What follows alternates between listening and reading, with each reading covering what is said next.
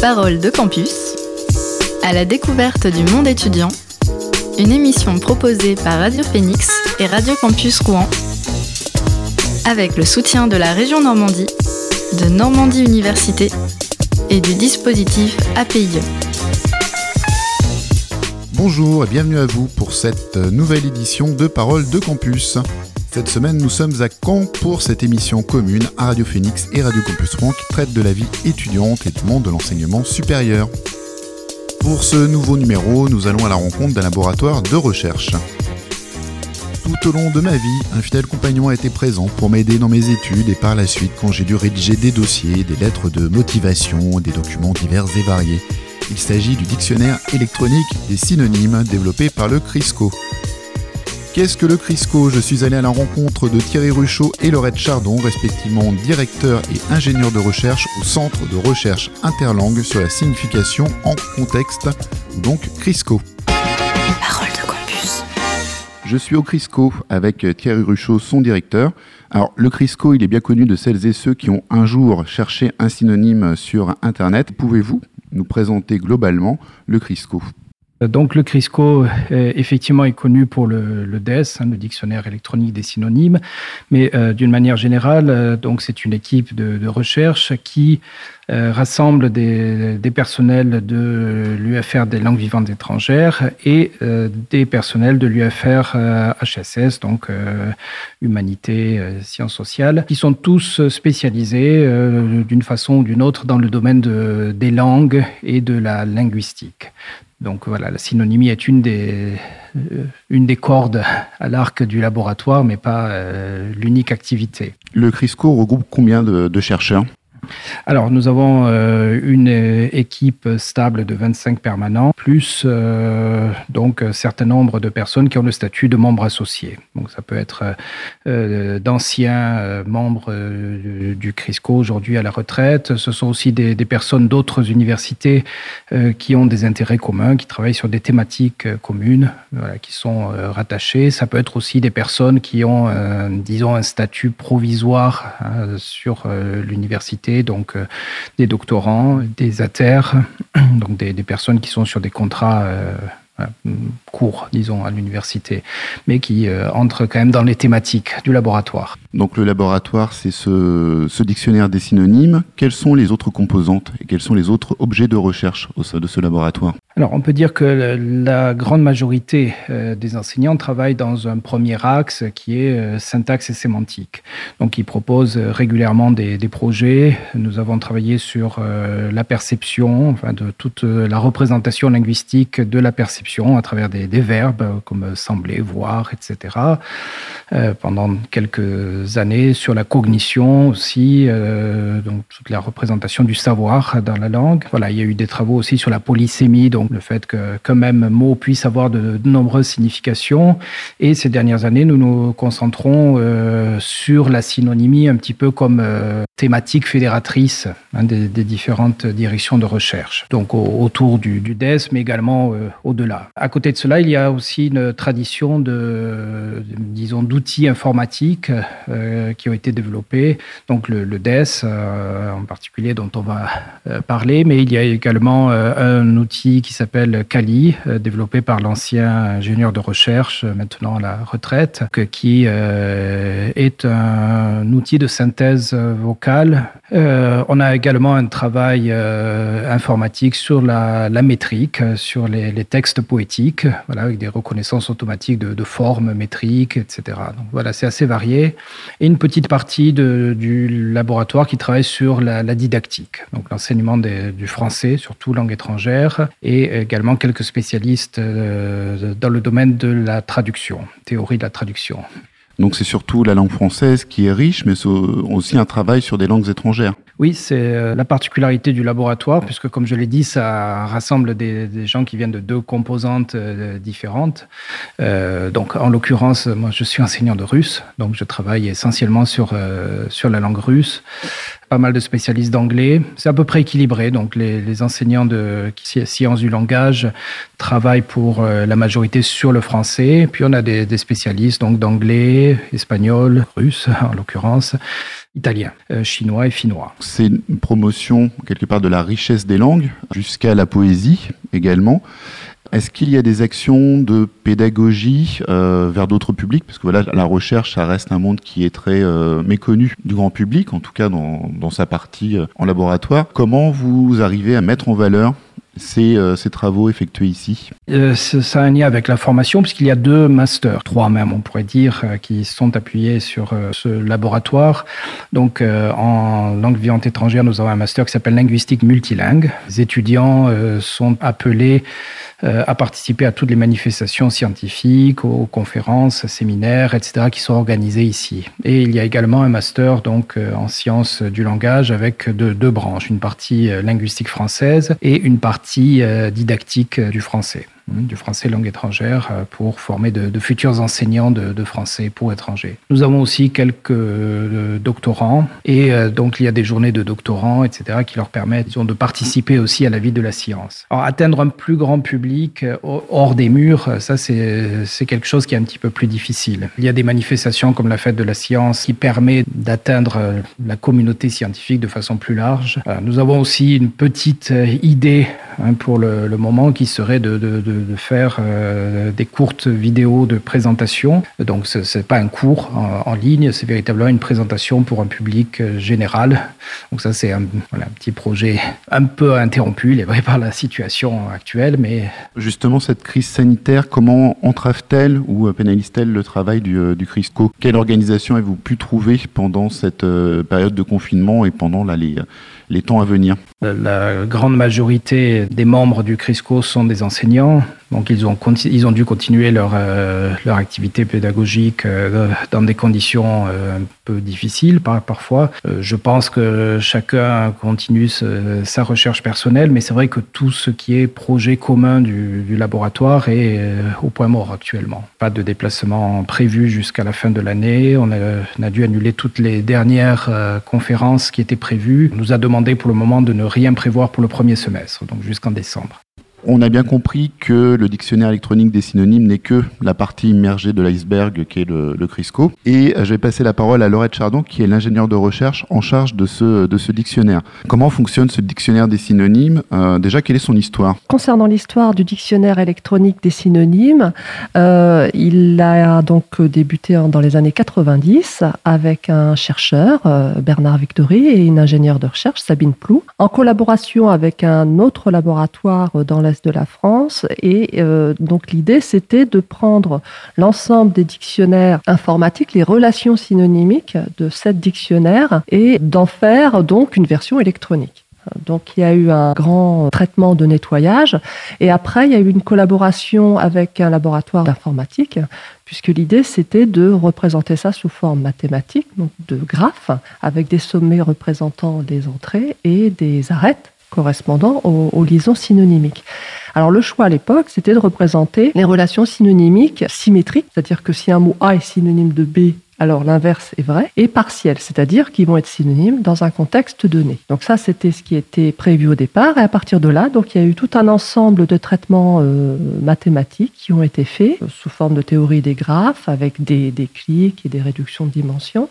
Et, et l'idée, c'était de présenter ça sous forme publique, hein, on n'a pas du tout euh, cette, euh, cette impression, en tout cas quand on consulte le dictionnaire, le dictionnaire des synonymes papier, on imagine que c'est plus un travail littéraire, un travail de linguiste. Là, il y a toute une dimension, en passant au numérique, il y a toute une dimension mathématique qui apparaît en fait. Oui, tout à fait. Alors, ça a vraiment été le projet de recherche au départ de Bernard Victory et de Sabine Plou.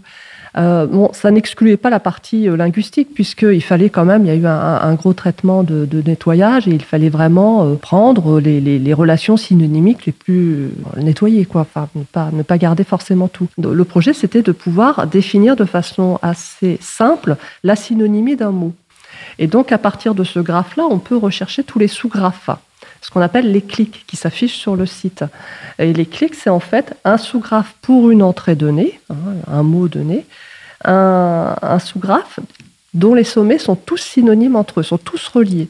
Et donc ça, mathématiquement, ça veut dire que finalement, ça représente un sens de l'entrée. Ça, c'était une première étape mathématique. Et ensuite, il y a une deuxième étape qui est l'espace sémantique, qui permet à partir de cet ensemble de, graphes de faire une grande matrice avec à la fois les mots et les clics euh, en correspondance et de faire ce qu'on appelle une réduction de dimension, puisqu'une matrice comme ça ne va pas nous donner grand-chose. Donc une réduction de dimension, ça va permettre de, faire un traitement sur la matrice de façon à en ressortir l'essentiel. Et dans ce côté essentiel, on va représenter sous forme graphique en 2D ou en 3D et sous forme d'espace hein, les différents sens qui vont être séparés les uns des autres. C'est un outil qui existe, en tout cas dans sa version numérique, depuis le début des années 2000, donc, et qui a certainement évolué de, à de multiples reprises. Quelles sont ces évolutions principales Est-ce qu'il y a un travail aussi sur euh, d'autres langues qui a été entrepris? Alors, ces évolutions principales ont été principalement de l'enrichir continuellement. Assez vite, les utilisateurs ont pu intervenir et se sont vraiment emparés du projet en nous faisant des propositions, donc tous les mois, qui sont étudiées tous les mois. Et il y a eu une partie informatique qui a été de faire un traitement pour aller deviner les nouveaux liens à insérer dans, le DES. Donc voilà, cette première euh, évolution, c'est de, de continuellement l'enrichir. On en est actuellement à 50 000 entrées et à plus de 200 000 relations synonymiques. Concernant les autres langues, eh bien récemment, euh, il y a euh, un projet d'extension à l'anglais qu'on appelait le multides, qui permet de considérer la traduction comme une sorte de synonymie. Est-ce que tel mot en anglais est synonyme de tel mot en français? Alors, euh, effectivement, c'est une piste à, continuer parce que déjà, c'est assez original, d'une part, de considérer la traduction comme une, de la synonymie et, euh, et, de voir un petit peu comment cela peut euh, euh, se confirmer, en particulier de façon automatique. Donc c'est une mise à jour qui est régulière, fréquente, quotidienne presque. C'est une équipe de combien de personnes qui travaillent en temps ordinaire, on va dire, sur le, sur le DES Une seule personne. Ah, vous êtes la seule personne ressource sur ce dictionnaire. Quels sont euh, bah, le nombre de consultations par jour? Euh, Par jour, on a de 150 000 à 200 000 consultations. Euh, donc, ça fait une à deux requêtes toutes les secondes. Alors, ce qui est apprécié du DES, c'est principalement son aspect simple. Il y a eu d'ailleurs beaucoup de personnes qui nous ont remerciés. Il y a sur le site web des, des vidéos de remerciements parce que finalement, enfin, les principales personnes, ce sont des personnes qui rédigent, qui font soit des blogs, soit des articles, soit des écrivains, des poètes, etc. Et ils aiment bien avoir, en fait, pour un mot donné, la liste simple des synonymes. Contrairement à un dictionnaire où on va avoir toutes les définitions, que ça va pas être si évident de ça, de savoir comment remplacer un mot par un autre. Dans le domaine professionnel aussi, où on a la notion de permettre, responsabilité, enfin des mots un peu génériques qui reviennent, et eh bien, quand on a un rapport à, rédiger, euh, toujours permettre, toujours responsable, toujours, euh, bah, ça passe pas toujours. Donc il faut essayer de trouver euh, d'autres synonymes. Et ça, c'est vraiment très apprécié d'avoir cette, interface toute simple. Puisqu'il y a une modélisation, on a toute une liste de synonymes, on a également des, des antonymes. Donc ça, c'est une modification qui a été apportée récemment, enfin en tout cas il y a quelques, années. Et on voit aussi d'autres types de langages qui apparaissent, un langage plus familier, des mots plus, plus actuels. Et donc ça, c'est grâce aussi à la communauté des utilisateurs que vous pouvez mettre à jour ces, euh, ces mots. Tout à fait. Alors, c'est vrai que les antonymes sont venus euh, donc par un peu par mes prédécesseurs, hein, parce que moi, je suis sur le projet depuis septembre 2017. Donc il y a eu deux autres ingénieurs de recherche qui ont travaillé sur le DES. Euh, les antonymes, effectivement, sont venus dans la continuité des choses puisqu'on on mettait les synonymes et donc du coup, la base a évolué de façon à introduire les antonymes. Les mots familiers, effectivement, ils ont été introduits tout comme ils sont dans les dictionnaires. Hein. Donc, euh, ceci dit, on essaie de rester quand même assez vigilant par rapport à euh, ce qui peut être rentré dans le DES, soit des mots vieillis, péjoratifs, injurieux, par rapport à ce qu'il y a dans les définitions des dictionnaires et, euh, essayer de pas trop extrapoler par rapport à ça. D'ailleurs, c'est pas un sujet de recherche en tant que tel. Enfin, je veux dire, ça n'apporte pas vraiment euh, quelque chose au niveau de la recherche. Ces derniers temps, euh, il y a de, plus en plus une tentative de mettre en place des interactions avec les linguistes du, laboratoire pour qu'ils s'emparent de nouveau de cet outil comme base pour la recherche. Des expérimentations ont été faites, par exemple, sur les deux mots, donc le mot green en anglais et le mot vert en français, et on a pu se, rendre compte euh, notamment que la, comparaison de, ces deux mots, euh, qui ne sont synonymes qu'en partie, permettent aussi dans chacune de ces langues d'affiner le sens de, ces mots. Par exemple, euh, green en anglais ne correspond pas au mot vert hein, dans le sens il est encore vert euh, ou le vert galant ou des choses de ce type. Ce, sens-là n'est pas représenté en anglais. Donc on voit qu'on a une, intersection euh, partielle et si on prend donc l'ensemble des synonymes d'une langue, l'ensemble des synonymes d'une autre langue, on va avoir euh, ben, effectivement des, des, choses assez complexes mais très intéressantes, très révélatrices. L'autre aspect donc justement, ce sont tous ces mots qui sont marqués, comme on dirait en en linguistique, particulièrement des, mots qui sont offensants. Alors, euh, on avait un moyen de les, indiquer, mais euh, qui euh, conduisait parfois à, polémique. Alors, aujourd'hui, on est en train de réfléchir là-dessus.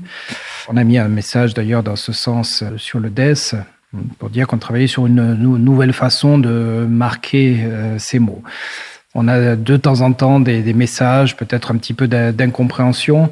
Euh, Lorsqu'on dit qu'on veut travailler sur une nouvelle façon de marquer les mots qui sont euh, potentiellement offensants, on a pu nous, nous, accuser parfois de tomber dans le politiquement correct. Donc j'ai eu à répondre à quelques messages assez rare, mais euh, quelques messages dans ce domaine. Donc, ce n'est pas du tout euh, notre objectif. La langue est comme elle est. Donc, nous n'avons pas à la, refaire. Euh, malheureusement, il y a des mots qui sont dans la langue raciste, sexiste, etc. Notre objectif n'est pas de les faire sortir de la langue. Ils reflètent la, société aussi. Nous ne sommes pas là pour dire ce qui est bien, ce qui est mal dans, dans la langue. Par contre, il est évident que quelqu'un, par exemple un enfant, un adolescent qui euh, apprend les finesses du français ou un étranger qui utiliserait le, le DES doit savoir que tel mot n'est pas neutre. Voilà, il ne s'agit pas de faire du politiquement correct en disant que tel mot Euh, est un mot offensant pour telle nationalité, pour telle euh, minorité euh, sexuelle, etc. C'est un travail qui a un aspect linguistique intéressant parce que savoir ce qu'est une offense, savoir ce qu'il qu faut distinguer d'un mot simplement familier. Nos principaux utilisateurs sont des francophones, mais on s'est rendu compte justement avec la, pétition lancée euh, sur le, sur le DES qu'on avait aussi quelques utilisateurs étrangers, des espagnols, italiens, etc. Donc ce n'est pas, donc ce n'est pas la langue maternelle. Il faut aussi penser à ces utilisateurs ou à des jeunes, des, enfants, etc., qui ne maîtrisent pas toutes, toutes ces finesses euh, de la langue française. C'est un problème d'ailleurs qu'on trouve dans la rédaction, c'est-à-dire euh, un mélange des genres souvent, l'utilisation de, mots trop familiers dans les travaux de, certains étudiants. Donc c'est quand même une réflexion à, mener. Et il faut quand même faire une distinction si, bon, si on dit qu'une euh, voiture est une bagnole, Bon, ça a peut-être offensé le, propriétaire de, la voiture en question, mais ce, ce n'est pas une injure mortelle. Par contre, euh, certaines, euh, certains mots euh, pour désigner telle ou telle nationalité, euh, telle ou telle minorité sexuelle, là on est dans les domaines sensibles. Et il faut qu'une personne qui utilise ces mots sache ce qu'il fait en utilisant ces mots. Bon, la, la question de la féminisation aussi, quand c'est posé, elle pose des problèmes techniques à cause de la symétrie dont on a parlé tout à l'heure. Donc on est en train de réfléchir à la meilleure façon d'introduire euh, également la féminisation des professions, etc. Nous marquons une pause musicale avec Japan Man et le titre I like to wait.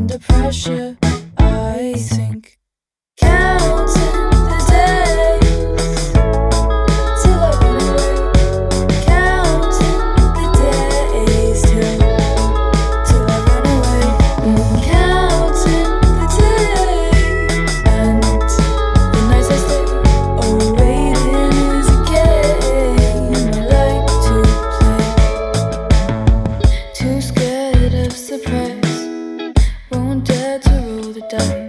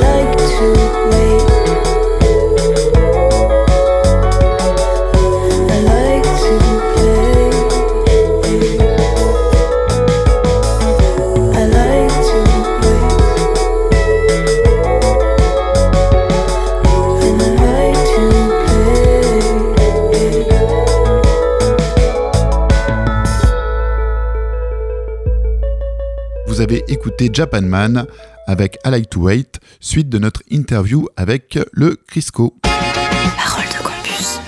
Quels sont le- les mots les plus recherchés dans le dictionnaire? Permettre, je pense en être beaucoup responsable, mais y a-t-il d'autres mots qui sont les plus, euh, les plus recherchés dans le dictionnaire? Généralement, ce sont des mots euh, assez euh, génériques et qui interviennent, qui sont souvent utilisés dans le monde du travail. La notion de responsable, il y a la notion de permettre, faire. Après, on va trouver, puisque euh, je fais un traitement euh, par jour aussi, on va trouver à certains moments des mots particuliers. Comme en début d'année, on, souhaite la bonne année et on va trouver joie, sérénité. Et c'est assez euh, intéressant et amusant de voir qu'à une journée donnée, il y a eu ce- ces mots-là.